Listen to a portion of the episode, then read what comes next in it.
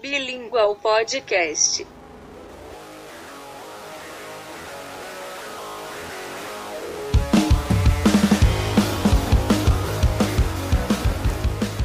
Esse é mais um episódio de Sublingual, o podcast sapatão sobre direitos sexuais e reprodutivos. O Senado e a Câmara discutem propostas para derrubar a portaria do Ministério da Saúde que obriga médicos a avisarem a polícia sobre pedidos de aborto depois de estupro. Hoje perambulam pela Câmara mais de 50 projetos de lei contra o aborto legal, cada um com sua justificativa mirabolante. O partido PSL sai ganhando nas corridas de quem faz mais ataques ao direito do abortamento no Brasil. Imagino que o aborto seja o processo médico que mais coleciona projetos de leis inimigos. Acho, né? Porque não vejo muitos outros projetos com o objetivo de criminalizar cirurgias plásticas, tratamento de doenças e afins. Parece que é um problema especialmente com esse processo de interromper gestações indesejadas mesmo. Apesar do esforço e do genocídio constante das mulheres que buscam fazer o procedimento clandestinamente, até então, legalmente, não tínhamos sido tão afetadas. Afinal de contas, contávamos com uma legislação de aproximadamente 80 anos de idade que teria mantido praticamente intactos pontos sobre aborto legal, até hoje. A mudança mais recente teria sido a inclusão da anencefalia como permissivo legal, em 2012. Tá, é uma legislação bem atrasada, como se a sociedade não tivesse mudado em 80 anos. Se já mudou em 10, se já mudou em 2. Ela só não tinha retrocedido de uma forma tão impactante até então. Também não estou dizendo que essa lei funcionava perfeitamente, nem minimamente, apesar da sua idade. Estamos longe disso.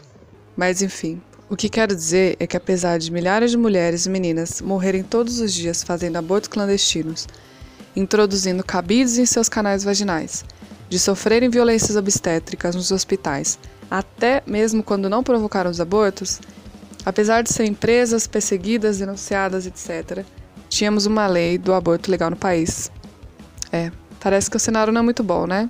O maior problema dessa lei era e continua sendo a sua aplicação no mundo real. Esse mundo que não é muito amável com as mulheres. Sofremos com a desinformação coletiva sobre o direito do aborto legal hoje, sobre os locais que realizam o serviço, como acessá-los, qual o primeiro passo a fazer, essa falta de informação, proposital ou não, faz com que a lei exista, mas seja acessada com enormes dificuldades. Outros problemas, como o número insuficiente de hospitais que fornecem o atendimento, a objeção de consciência e as violências obstétricas cometidas no abortamento, só aumentam as dificuldades. Fazendo o resumo geral dessa lei na prática, péssima. Além de ser uma legislação teoricamente rasa, sua aplicação na prática, na materialidade, no dia a dia, é ridícula é um serviço que precisa urgentemente ser revisto e reformulado para que atenda às demandas reais. Recentemente vivenciamos, todas juntas, a repercussão do caso da menina de 10 anos que teve dificuldades enormes em acessar o serviço de aborto legal. Esse é apenas mais um caso de muitos num contexto como o nosso no Brasil, que incentiva e passa pano para as violências diversas contra as mulheres e contra as meninas. Se observarmos a história do mundo, muitas vezes casos de comoção nacional como esse geram revoltas coletivas que possibilitam a criação de novas políticas públicas para a sociedade. O que não esperávamos era que esse caso, mais o contexto de pandemia, que tornou o mundo essa loucura que estamos vivendo, nos traria notícias piores ainda para a lei do aborto legal. Enquanto nos comovíamos com o caso e com o fato de que o número de hospitais que oferecem o serviço reduziu drasticamente na pandemia, deixando muitas mulheres a Deus dará, o nosso ministro da Saúde, Eduardo Pazuello, general do Exército com mais de 50 anos, para lembrar que não nasceu ontem, publicou o inferno que chamamos de Portaria 2282. Ela foi publicada no final de agosto e causou uma certa repercussão. Antes de tudo, uma portaria é um documento administrativo com instruções ou recomendações para aplicação de uma lei que já existe. Diferente de uma nova lei, a publicação de uma portaria não passa por toda aquela burocracia necessária e apenas insere novos pontos nela, que são capazes de modificar a estrutura de uma lei inteira, como aconteceu com a lei do aborto legal. A justificativa para essa publicação nova era a de proteger os profissionais da saúde. Até porque milhares de médicos ou enfermeiros morrem todos os dias fazendo abortos clandestinos, não é mesmo?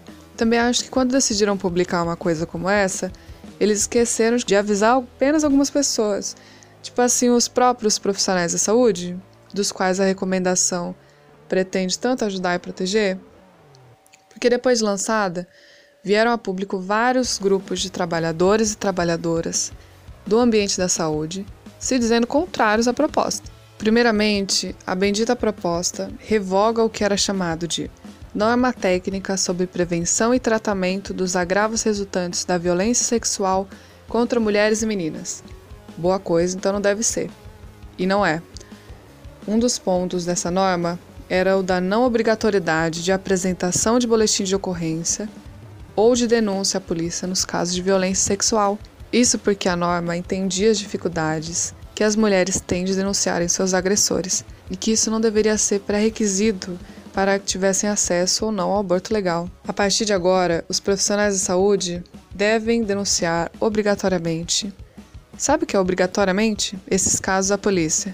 O segundo ponto problemático de muitos dessa portaria é o fato de que ela trata a situação toda como uma investigação criminal. Então, com essa mudança, aqueles que atenderem essas mulheres poderão coletar provas genéticas do seu corpo para comparar com possível agressor em potencial assim como também entrevistarão as pacientes como detetives, buscando saber informações específicas que estão descritas na portaria sobre como foi a violência sexual. Que delícia deve ser de lembrar, né?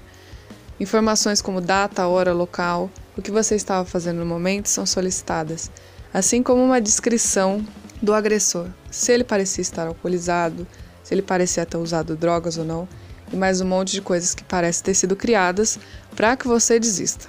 Não sei, talvez tenha sido só impressão. A portaria também relembra a existência de uma exigência um tanto estranha, como a obrigatoriedade da presença de um anestesista na equipe multidisciplinar de aborto legal, sendo que praticamente nenhum processo de interrupção de gravidez precisa de um anestesista.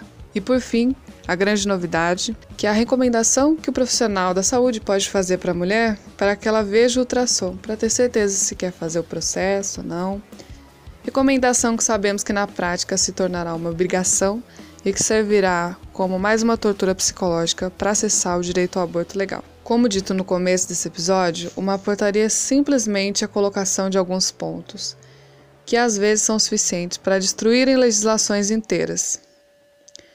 A repercussão sobre o assunto foi até grande nos primeiros dias, mas depois acabou se perdendo no meio de tantas preocupações.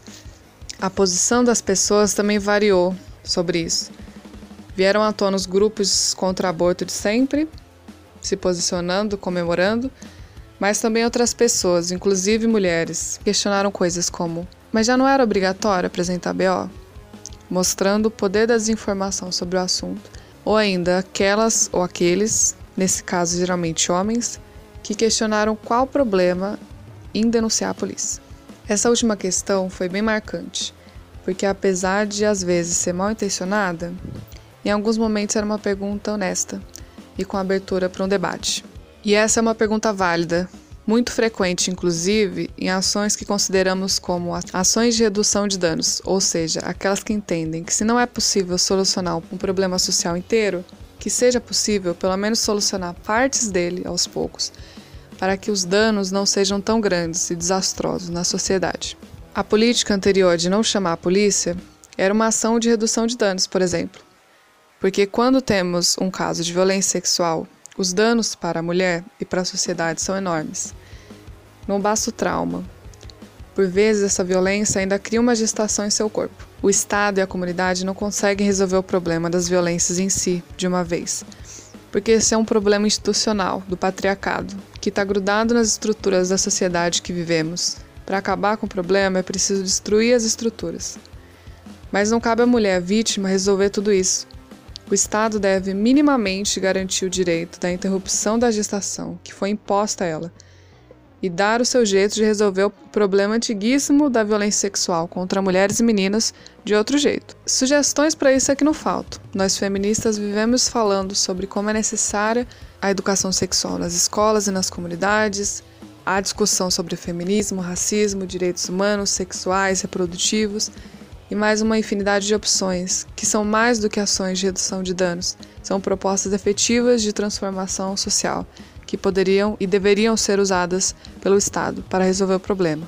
E aqueles que ainda assim não entendem o problema de chamar a polícia, se não estão mal intencionados no discurso, estão simplesmente protegidos por seus privilégios, que não permitem que vejam quanto a relação da polícia com grande parte das pessoas é perigosa, prejudicial e problemática.